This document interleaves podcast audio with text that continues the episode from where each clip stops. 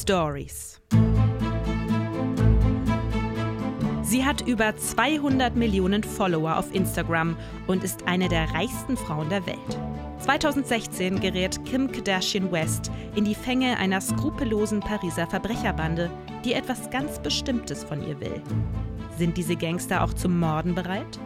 Wir sind Lina und Martin, zwei Storyjäger aus Berlin. Und in diesem Podcast bekommst du einmal in der Woche einen außergewöhnlichen True Crime Fall von uns auf die Ohren. Und du hast ja letztes Mal erzählt, dass du abends vom zu Bett gehen immer gerne YouTube-Videos guckst, dass du da gerne mal ein bisschen rumschmökerst.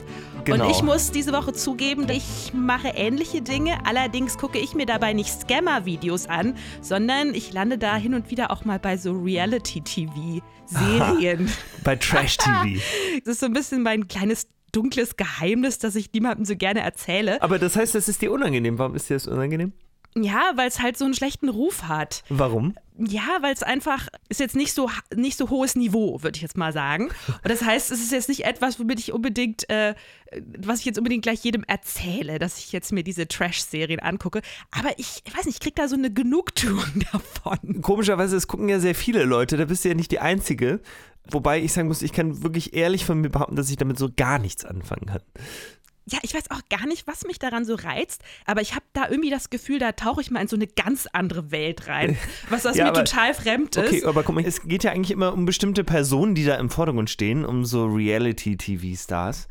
Und da verstehe ich immer gar nicht so genau, wofür sind die jetzt eigentlich bekannt? Machen die irgendwas Besonderes oder so?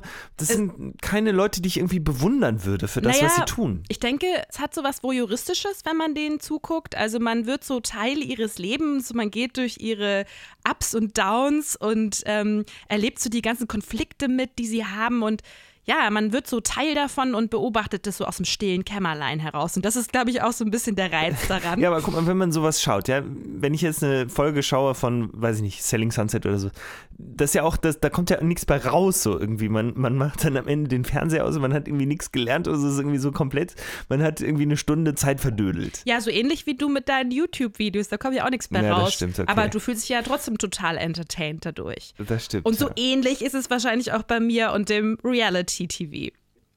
Ja, und in dieser Folge geht es auch um eine Frau, die durch eine Reality-TV-Show bekannt wurde und 2016 Opfer eines brutalen Raubüberfalls wird. Als Kim Kardashian West am 3. Oktober 2016 kurz vor Mitternacht von einem Abendessen in ihr Apartment zurückkehrt, ist sie erschöpft. Sie ist in Paris, gerade ist Fashion Week und es war ein langer Tag. Sie wohnt im Apartment 1a des No Address, ein Hotel, das man nicht buchen kann, sondern das sich seine Gäste selber aussucht. Ihr Apartment ist zweistöckig, 352 Quadratmeter groß und kostet 16.000 Euro die Nacht. Der Quadratmeter ist teuer in Paris, ne? Besonders im No Address. Aha. Kims Schwester Courtney Kardashian und ihre Assistentin, die auch in dem Apartment wohnen, wollen noch ausgehen. Sie ziehen sich um, verabschieden sich und lassen sich ins Restaurant Maison Caviar fahren. Kims Bodyguard, genannt der Gorilla, begleitet die beiden. Kim glaubt, dass sie ihn heute Nacht nicht mehr braucht. Jetzt ist sie alleine in ihrem großen Apartment. Sie geht ins Bad, zieht sich einen weißen Bademantel an, schminkt sich ab und bindet ihre langen schwarzen Haare zu einem Dutt. Dann setzt sie sich vor ihren Laptop und beantwortet ein paar Mails. Sie vermisst ihren Mann, den Rapper Kanye West, und ihre beiden Kinder North und Saint, die in Los Angeles auf ihre Rückkehr aus Paris warten. Kim legt sich auf das riesige Doppelbett, schreibt ein paar Nachrichten auf ihrem Handy und döst dabei weg. Plötzlich schreckt sie auf. Sie hört Geräusche vor ihrer Tür. Ist das ihre Schwester Courtney? Kim ruft nach ihrer Schwester, aber die antwortet nicht. Sie hat das Gefühl, dass irgendetwas nicht stimmt und greift nach ihrem Handy. Es ist kurz vor drei Uhr morgens. Kim wählt die Nummer ihres Bodyguards. In diesem Moment wird die Tür ihres Schlafzimmers aufgerissen. Drei Männer stürmen herein. Einer von ihnen ist gefesselt, er ist der Nachtwächter des Hotels. Die anderen beiden Männer tragen Masken, Handschuhe und der kleinere von beiden sogar eine Skibrille. Er reißt Kim ihr Handy aus der Hand. Der Bodyguard am anderen Ende hört keine Stimme, sondern nur noch eine Art Reiben. Als er zurückruft, springt Kims Mailbox an. Die Männer packen Kim an den Beinen. Sie hat Todesangst. Ich bin Mutter, ich habe zwei Kinder, tut mir nichts, schreit sie immer wieder. Was ist passiert? Kurz bevor Kim die Fashion Week in Paris besucht, postet sie auf Instagram ein Foto. Darauf trägt sie einen großen Ring aus Platin mit einem lupenreinen, riesigen Diamanten, der 4 Millionen Dollar gekostet hat. Okay, also das zieht jetzt die Verbrecher an. Genau, und in diesen Ring hat Kim von ihrem Mann Kanye zur Verlobung geschenkt bekommen. Und ihre Fans lieben diesen Post und es hagelt Likes. Und genau das ist es, wovon Kim lebt, von der Aufmerksamkeit und Bewunderung ihrer Fans. Sie kann weder singen, tanzen noch schauspielen, sie lebt von ihren Fans und Followern in den sozialen Medien. 2016, also zum Zeitpunkt des Raubüberfalls, folgen ihr 93 Millionen auf Instagram. Wow. Ja, und heute sind es ja schon 200 Millionen. Ja, das ist krass, ne? 200 Millionen. Ja, und auf Twitter ist sie auch damals schon mit 50 Millionen Followern. Das äh, waren mehr als bei Donald Trump mit 6 Millionen. Also ganz schön beachtlich. Ja, okay, das weiß man jetzt nicht, ob das gut oder schlecht ist. Ich würde sagen, lieber, lieber Kim Kardashian folgen. Ja. Ähm, ja, und mit ihren Posts schenkt Kim ihren Fans vermeintlich authentische Einblicke in ihr Privatleben. Das heißt, sie postet wirklich rund um die Uhr. Und auch auf der Pariser Fashion Week bekommen ihre Fans reichlich Fotos. Ein Empfang im Hotel Ritz während der Fashion Week, ein Essen mit anderen Promis in einem Pariser Sterne-Restaurant, Anproben, Modenschauen, Shoppingtouren. Was Kim, halt alles immer so ja, passiert. Genau, also für Kims Fans in den sozialen Medien gibt es jede Menge zu sehen. Und Kim lässt sich diese Aufmerksamkeit teuer bezahlen. Eine halbe Million Dollar kann es eine Firma kosten, wenn Kim sie in einem ihrer Posts auf Instagram erwähnt. Okay, wow. 2015 hat das Time Magazine sie schließlich zu den 100 einflussreichsten Personen der Welt gewählt neben Angela Merkel und Barack Obama. Aber sorry, für was? Ja, das ist eben die Frage. Und sie gibt ja auch selber zu, dass sie eigentlich jetzt kein Spezialtalent hat. So die klassischen Talente, wie schon gesagt hat, Schauspielen, Tanzen, Singen, kann sie jetzt alles nicht ausgesprochen gut. So. Ja, aber findest du das nicht ein bisschen auch strange? Ja, natürlich finde ich das strange. Aber es ist ja einfach so. Und ähm, sie sagt, dass sie für ihren Fame trotzdem hart gearbeitet hat denn sie war nicht schon immer so ein Star wie heute. Es hat ihr sicherlich geholfen, dass sie aus einer bekannten Familie aus Los Angeles kommt. Sie ist nämlich Teil des Kardashian-Clans. Genau, da war der Vater, war der Rechtsanwalt für O.J. Simpson. Ne? Ja, genau, Robert Kardashian. Genau, der war darüber relativ bekannt geworden, ne? Ja, genau. Und zwar war er auch bekannt geworden, weil es da einen Konflikt zwischen ihm und seiner Frau gab. Parallel zu dem Fall. Parallel zu dem Fall, denn er hat ja O.J. Simpson verteidigt, den vermeintlichen Mörder. Und die, seine Frau, also die Frau von Robert Kardashian, dem An Anwalt, war auf der Seite des Opfers, der ermordeten Frau Aha. von ähm, O.J. Simpson. Und man vermutet, dass das auch zur Trennung geführt hat, zur Aha, Scheidung okay. der beiden. Und das war natürlich eine Story, weil das mit dem Fall zusammenhing. Und da kam dann irgendwann die Brücke zu der, dass man ein Interesse hatte an der Familie von dem Anwalt, was ja an sich jetzt erstmal relativ, ja, das liegt jetzt nicht auf der Hand, oder? Ja, aber es gab einen ziemlichen Medienrummel generell um diesen O.J. Simpson-Fall. Ja. Und ähm, ja, die Mutter Chris hat aber irgendwie gemerkt, hm, da ist irgendwie Attention da, da ist Aufmerksamkeit da für unsere Familie und hat das dann in den Jahren danach so ein bisschen ausgenutzt, diese Aufmerksamkeit. Ja. Hat versucht, ihre Töchter so in dieses Medienbusiness reinzubekommen. Und die Töchter waren damals noch Teenager, sahen aber auch ganz hübsch aus, ne, sodass dann die Mutter Chris ähm, diese gepusht hat in den nächsten Jahren. Und ähm, im Falle von Kim war es so, die hat dann mal bei irgendeiner Serie Beverly Hills mitgespielt und hat mal ein bisschen mit Paris Hilton rumgehangen und so weiter. Aber sie war doch eigentlich, hing sie so an Paris Hilton dran und sie hat doch eigentlich auch gar nicht als Celebrity, ja, gearbeitet in Anführungsstrichen, sondern sie war irgendwie Setdresserin oder sowas, ne? Nee, sie war nicht Setdresserin, sie, sie ist zu den Stars nach Hause gefahren, also Stars wie Lindsay Lohan ah. oder so und hat deren Kleiderschränke ausgemistet. Ach, genau. Hat denen Outfits zusammengestellt, hat gesagt, dieses Teil kannst du tragen, dieses Teil kannst du nicht tragen und so. Also so ist sie dann in diese Szene reingekommen. So ist sie in Kontakt mit den Celebrities gekommen. Aber ihren richtigen Durchbruch in Anführungszeichen hatte sie, als plötzlich ein Video in Umlauf geriet, das sie mit ihrem damaligen Freund, einem gut gebauten Rapper, beim Sex zeigt. Mhm. Und das war ja eigentlich schon nachgemacht, denn es gab ja das Paris Hilton Sextape kurz vorher, ne? Ja, genau, zwei Jahre vorher. Und das ist ja ziemlich gut gelaufen. Also es hat der Paris Hilton auch ziemlich viel äh, Publicity gebracht. Ja, man konnte sich also ausrechnen, das könnte ein zweites Mal auch nochmal genauso ein, gut funktionieren. Ein bewährtes Rezept. Mhm. Wer das Video in Umlauf gebracht hat, ist nicht ganz klar. Jedenfalls verschaffte es Kim Kardashian extrem viel Aufmerksamkeit und es ging mit ihrer Karriere richtig nach vorne. Neben ihren Auftritten bei der Reality-TV-Serie der Kardashians vermarktet sie nun auch ihre eigene Kosmetiklinie, ihr eigenes Handyspiel, Fashion und sie wird nach und nach zur Königin auf Instagram. Und auf Instagram findet sie im September 2016 auch der 60-jährige gebürtige Algerier Omar K., Spitzname der alte Omar. Er saß schon mehrere Male im Knast und ist gerade untergetaucht, um einer Gefängnisstrafe wegen Drogenhandels zu entkommen. Er ist klein, untersetzt, hat nur noch wenige Haare auf dem Kopf und trägt eine Brille. Aufgewachsen ist er in einem Vorort von Paris, der als einer der unsichersten Departements Frankreichs gilt. Eine Brutstätte des Verbrechens. Omar K. wartet schon länger auf die Gelegenheit, einen Coup zu landen. Als er Kims Insta-Post mit dem fetten Diamantenring sieht, wittert er eine Chance. Für den Ring dieser reichen Amerikanerin würde man auf dem Schwarzmarkt etwa eine Million Euro bekommen, denkt sich Omar K.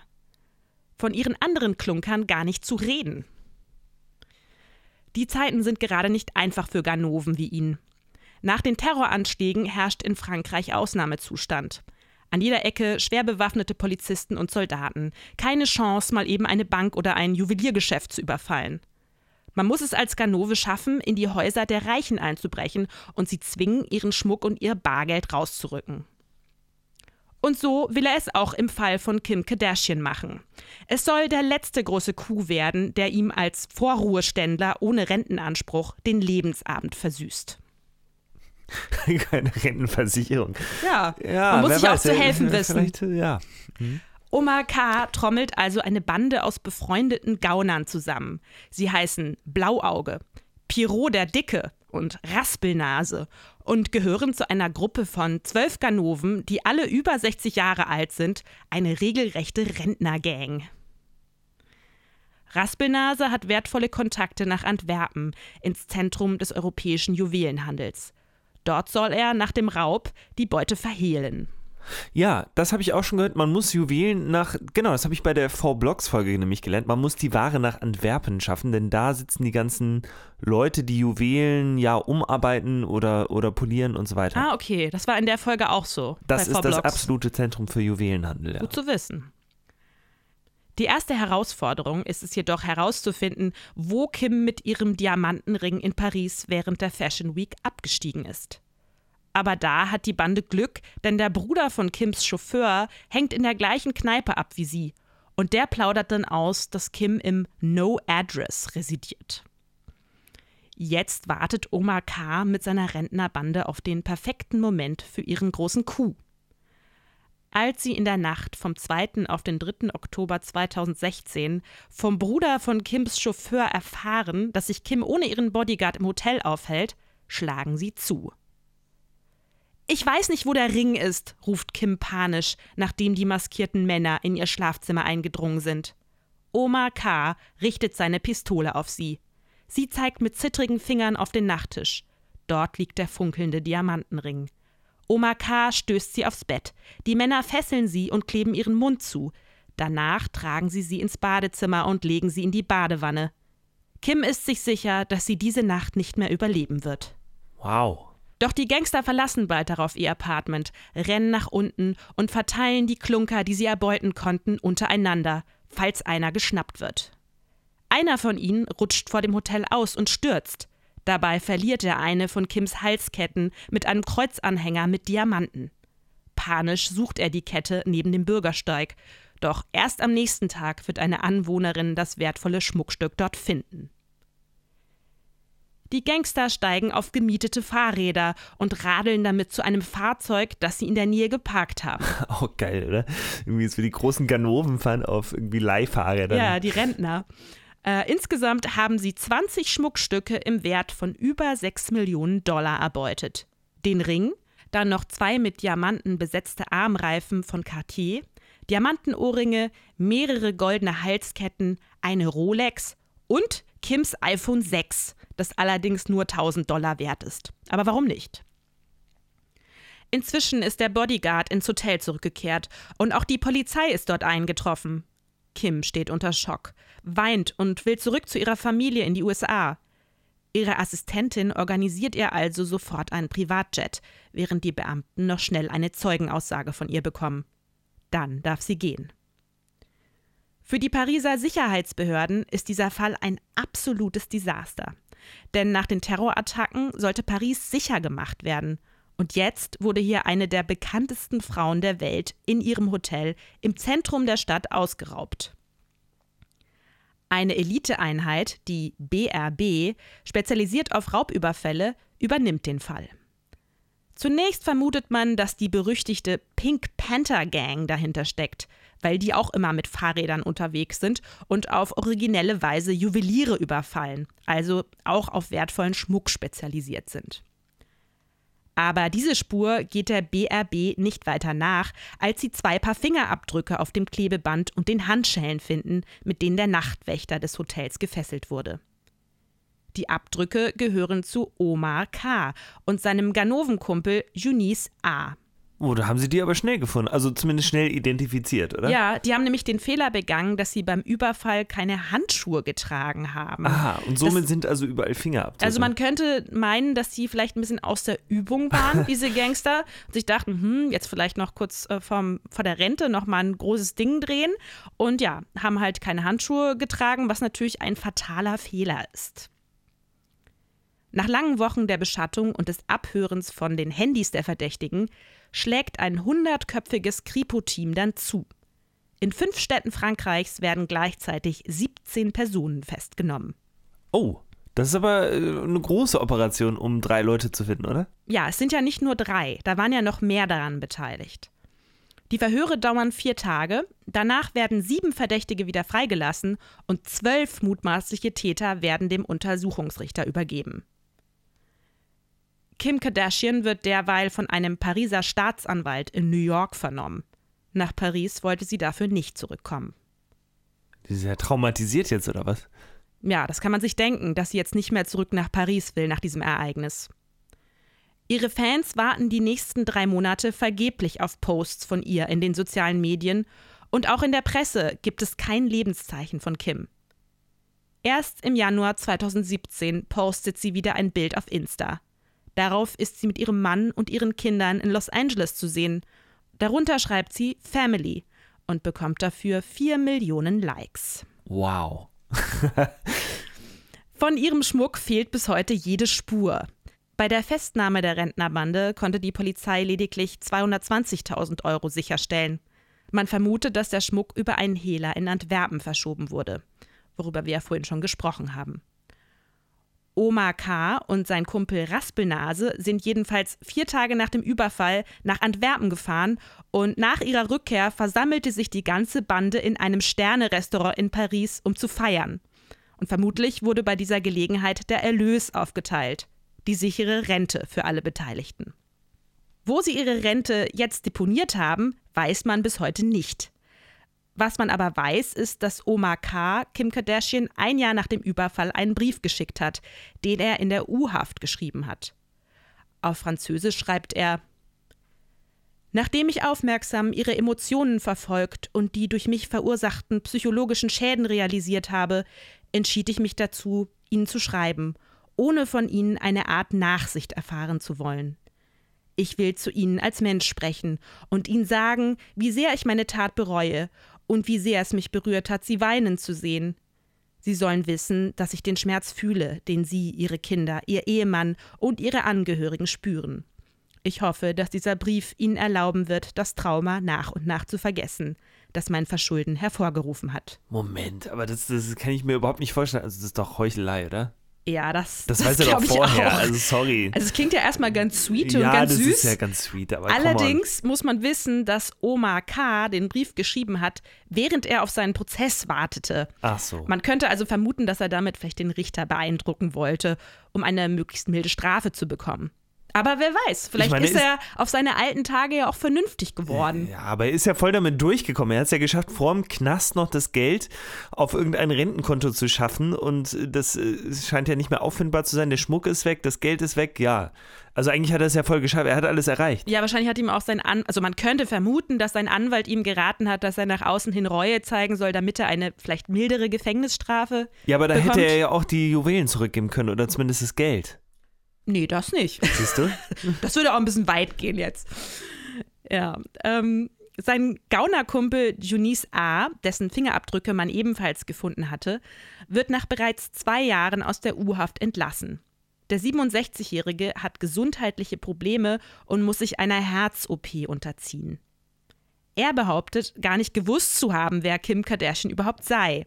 Und wenn er gewusst hätte, dass der Überfall so viele Wellen schlägt, hätte er gar nicht mitgemacht. Nee, klar. Dass Kim Kardashian berühmt ist, kapierte er angeblich zum ersten Mal, als das gestohlene iPhone 6 plötzlich klingelte und am anderen Ende die Sängerin Tracy Chapman war. Und die kannte sogar Junice A. und versenkte Kim Kardashians iPhone vor lauter Schreck in einem Kanal. In der Untersuchungshaft wurde Junice A. dann von den jüngeren Mithäftlingen, die natürlich wussten, wer Kim Kardashian war, gefeiert und musste sogar mit ihnen für Selfies posieren. Und so kam Junice A. dann auch auf die Idee, Profit aus Kims Berühmtheit zu schlagen.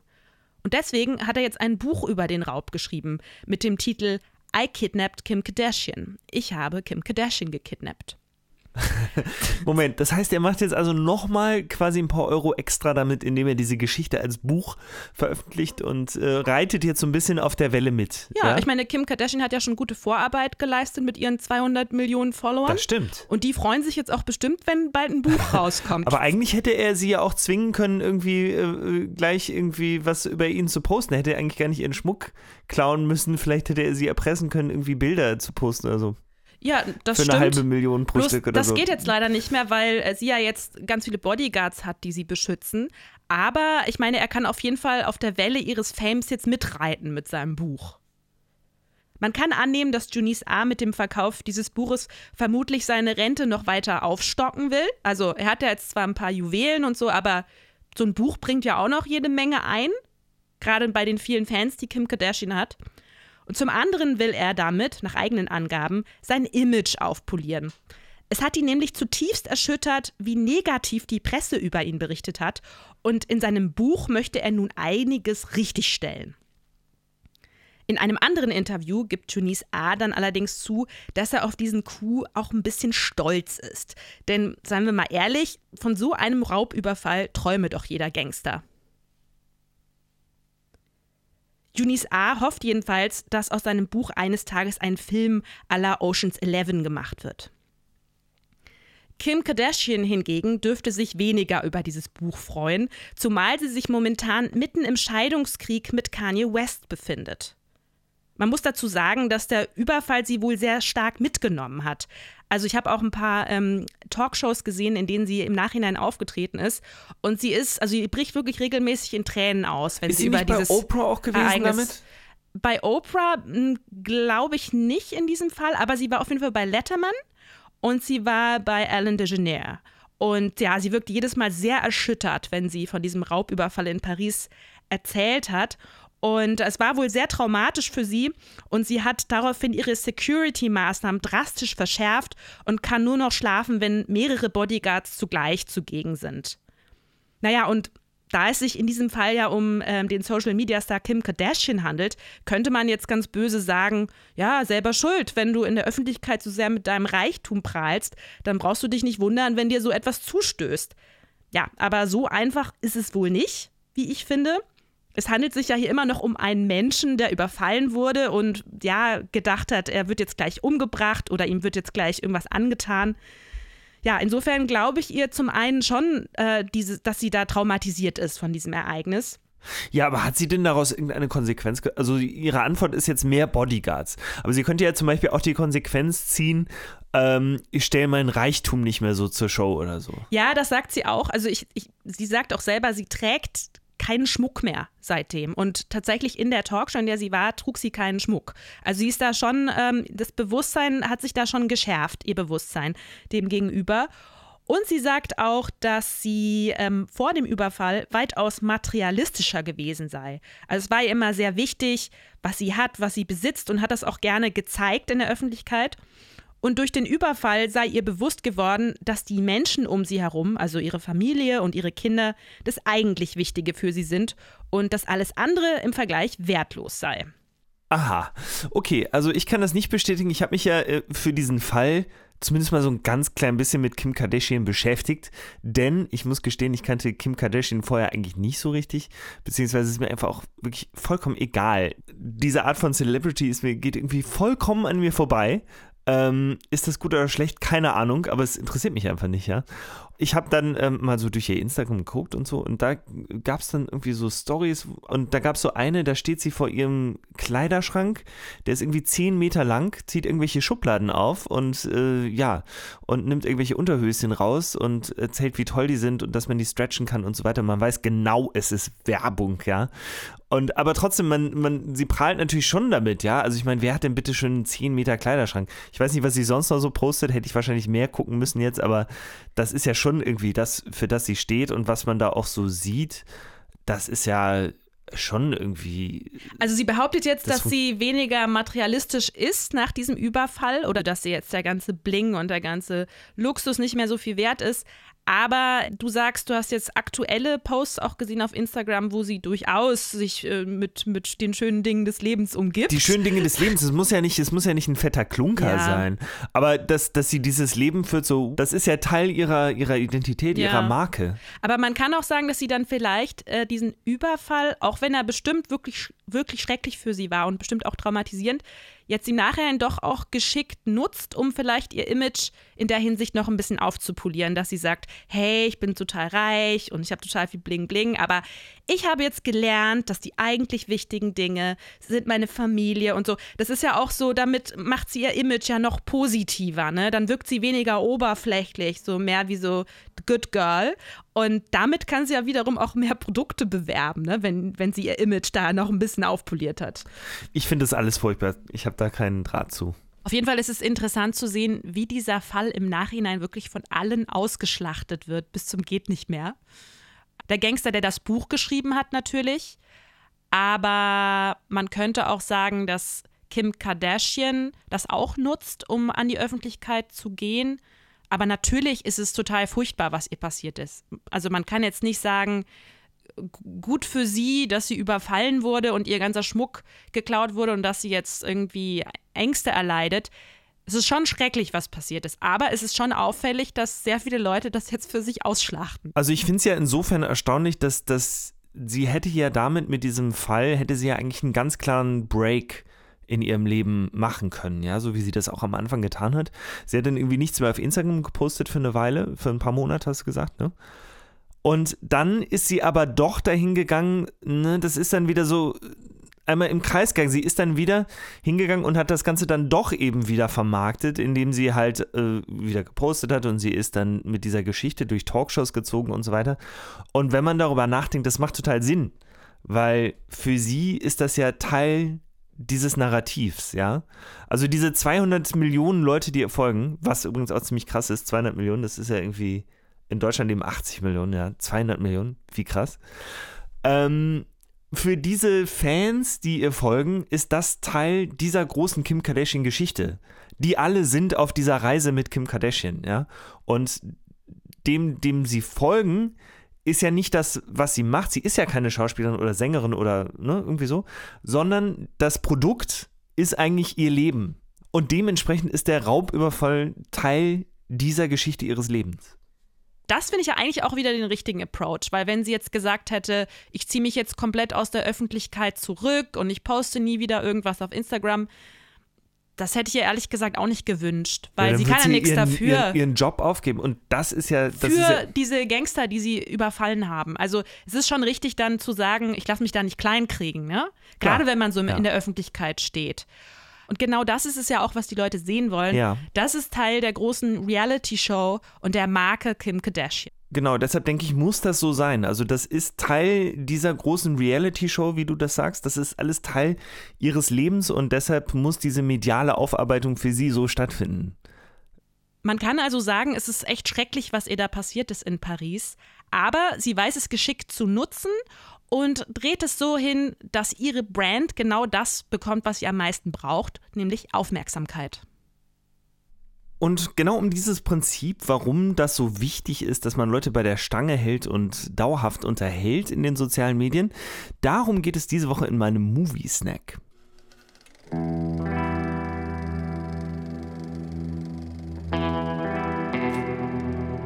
endlose Mausklicke, endlos Scroll, Liken, Kommentieren, Empfehlungen für mich und Autoplay.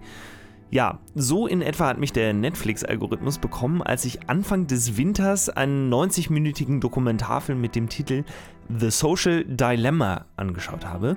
Das Problem mit den sozialen Medien heißt er auf Deutsch. Dieser Film besteht eigentlich aus Interviews mit Leuten aus der Tech-Branche, die leitende Positionen bei Firmen wie Google, Instagram, Twitter Uber und Pinterest begleitet haben und heute den sozialen Medien sehr kritisch gegenüberstehen. Und das ist interessant, denn die sind oft diejenigen gewesen, die auch solche Sachen gebaut haben, wie zum Beispiel den Like-Button. Also der Erfinder des Like-Buttons ist auch dabei, ja. Ich habe den Film auch gesehen. Das sind jetzt keine Leute, die da immer noch arbeiten, sondern die damals dort gearbeitet haben und da jetzt ein bisschen aus dem Nähkästchen plaudern. Die plaudern so ein bisschen aus dem Nähkästchen. Viele sind mittlerweile auch offene Kritiker der sozialen Medien. Und sie alle beschreiben eigentlich so ein bisschen den Sog der sozialen Medien, der bewusst kreiert wird, damit User wie ich und du ja möglichst viel Zeit äh, damit verbringen. Und sie erklären auch, warum das so ist und wie diese Mechanismen funktionieren. Ja, für mich äh, persönlich fühlt sich das ehrlich gesagt ziemlich deprimierend an, denn ja, ich habe mir meine ganzen sozialen Profile vor 10 bis 15 Jahren erstellt, so wie du wahrscheinlich auch, Nina. Ja. Und äh, ich habe damals auch Fotos auf Instagram gepostet, die teilweise überhaupt kein Like hatten oder nur ein Like. Ich fand es einfach nur lustig, mit diesen Filtern ein bisschen zu spielen. Da warst du wahrscheinlich der allererste deutsche User auf Instagram. Vielleicht, irgendwie so. Ich habe auf jeden Fall Bilder gepostet, da war einfach keiner, der die auch hätte liken können oder so. Es waren noch nicht genug Freunde da oder so. ja, naja, jedenfalls jetzt, 15 äh, Jahre später, ist es mitunter erschreckend zu sehen, wie das mittlerweile aussieht, ja, weil die ganzen sozialen Medien haben eigentlich so ein bisschen ihre dunkle Seite gezeigt. Ne? Auf Facebook und Co. In, sind Filterblasen entstanden, die Wahlen beeinflussen, die Gewalt propagieren manchmal und auch demokratiegefährdend sind. Ne? Und der Film erklärt so ein bisschen, warum das so ist, ne? Denn der Algorithmus, der jetzt äh, ja immer weiter ausgebaut wurde und so designt wurde, dass du möglichst lange irgendwie mit diesen sozialen Medien verbringst. Ja, und um das klar zu machen, hat der Film noch eine zweite Ebene neben den, den Interviews, nämlich eine Spielfilmebene mit einem Jugendlichen, der in der Hand der sozialen Medien ist. Der Algorithmus wird dargestellt von einer Art Einsatzzentrale, in der Agenten stehen, die ihm immer wieder neuen Content empfehlen, sein Handy vibrieren lassen mit Push-Nachrichten und dazu alle möglichen Tricks anwenden. Also die schicken ihm zum Beispiel irgendwie so Push-Nachrichten, weil irgendein Mädel irgendwas gemacht hat, äh, wo sie wissen, dass er da auf, auf sie steht, so, ja. Also sie locken sie, im, sie, sie locken, locken ihn immer, immer wieder, wieder rein in, okay. in, das Programm, ja. Und ja, dann freuen sie sich natürlich diebisch, wenn er dann doch wieder das Handy nimmt und da irgendwie draufschaut und wieder irgendwie ein bisschen Zeit damit verbringt. Und zack, können sie ihm wieder eine Werbung unterjubeln für Sneakers und dann haben sie wieder drei Cent verdient für die Firma, ja. Und damit erklärt, erklärt der Film so ein bisschen den Sog, oder? Den, ähm, wie man eben immer wieder an diese sozialen Medien rangesogen wird und was, was die Faszination ausmacht und was auch dieses Suchtpotenzial ist. genau, genau. Und er, er, zeigt eigentlich so ein bisschen was, das, was dahinter steht, ja, weil äh, ich glaube, es ist auch in dem Film hier, wo einer sagt, ähm, man muss sich eigentlich bewusst machen, wenn man selber nicht ganz, wenn das Produkt umsonst ist im Internet und man selber nicht ganz erkennen kann, was jetzt überhaupt das Produkt ist, dann ist man selber das Produkt. Ja, und damit gibt dieser Film eigentlich einen ziemlich düsteren Ausblick und er hat irgendwie so einen ziemlich alarmierenden Ton. Und äh, das wird dann auch noch dadurch unterstrichen, dass diese Techies, die alle sehr glaubwürdig sind, weil sie ja sich lange damit beschäftigt haben und in der Branche gearbeitet haben, es kommt dann so raus, dass sie zum Beispiel ihren eigenen Kindern verbieten, Zeit mit sozialen Medien verbringen oder die Zeit so dermaßen drastisch einkürzen. Ja, und das ist doch irgendwie ja, das berührt einen so ein bisschen, wenn man diesen Film guckt und hat für mich persönlich auch dazu geführt, dass ich ähm, erstmal alle Push-Notifications ausgestellt habe. Dieser Dokumentarfilm ist wahnsinnig gut umgesetzt und das ist aber auch so ein bisschen das Problem an der Sache, denn er entfaltet natürlich durch das, was er da so zeigt, eine wahnsinnig ja, schockierende und aufrüttelnde Wirkung.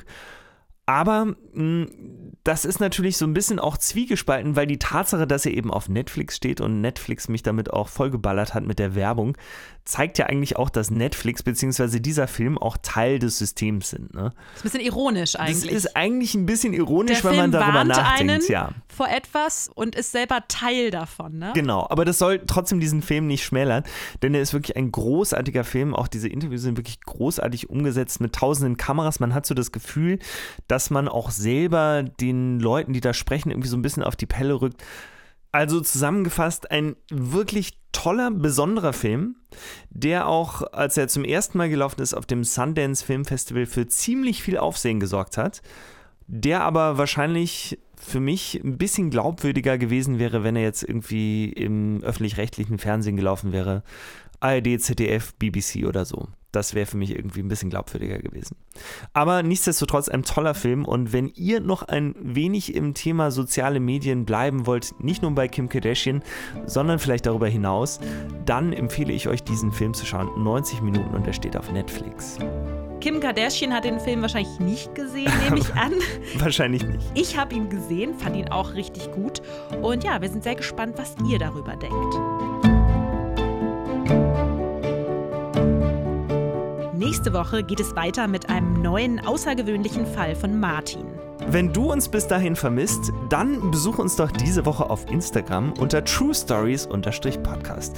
Ist eigentlich sehr ironisch, dass wir das jetzt nochmal sagen, nachdem wir jetzt hier Social Media gebasht haben. Ja. Aber ja, wir sind natürlich auch auf Instagram und dort findet ihr uns. Wir mit fast so vielen Followers wie Kim Kardashian. Außerdem gibt es bei uns regelmäßig Fotos zu allen Fällen und es gibt auch noch Fotos von unserem Podcast live zu bestaunen. Bleibt uns nur, dir eine schöne Woche zu wünschen.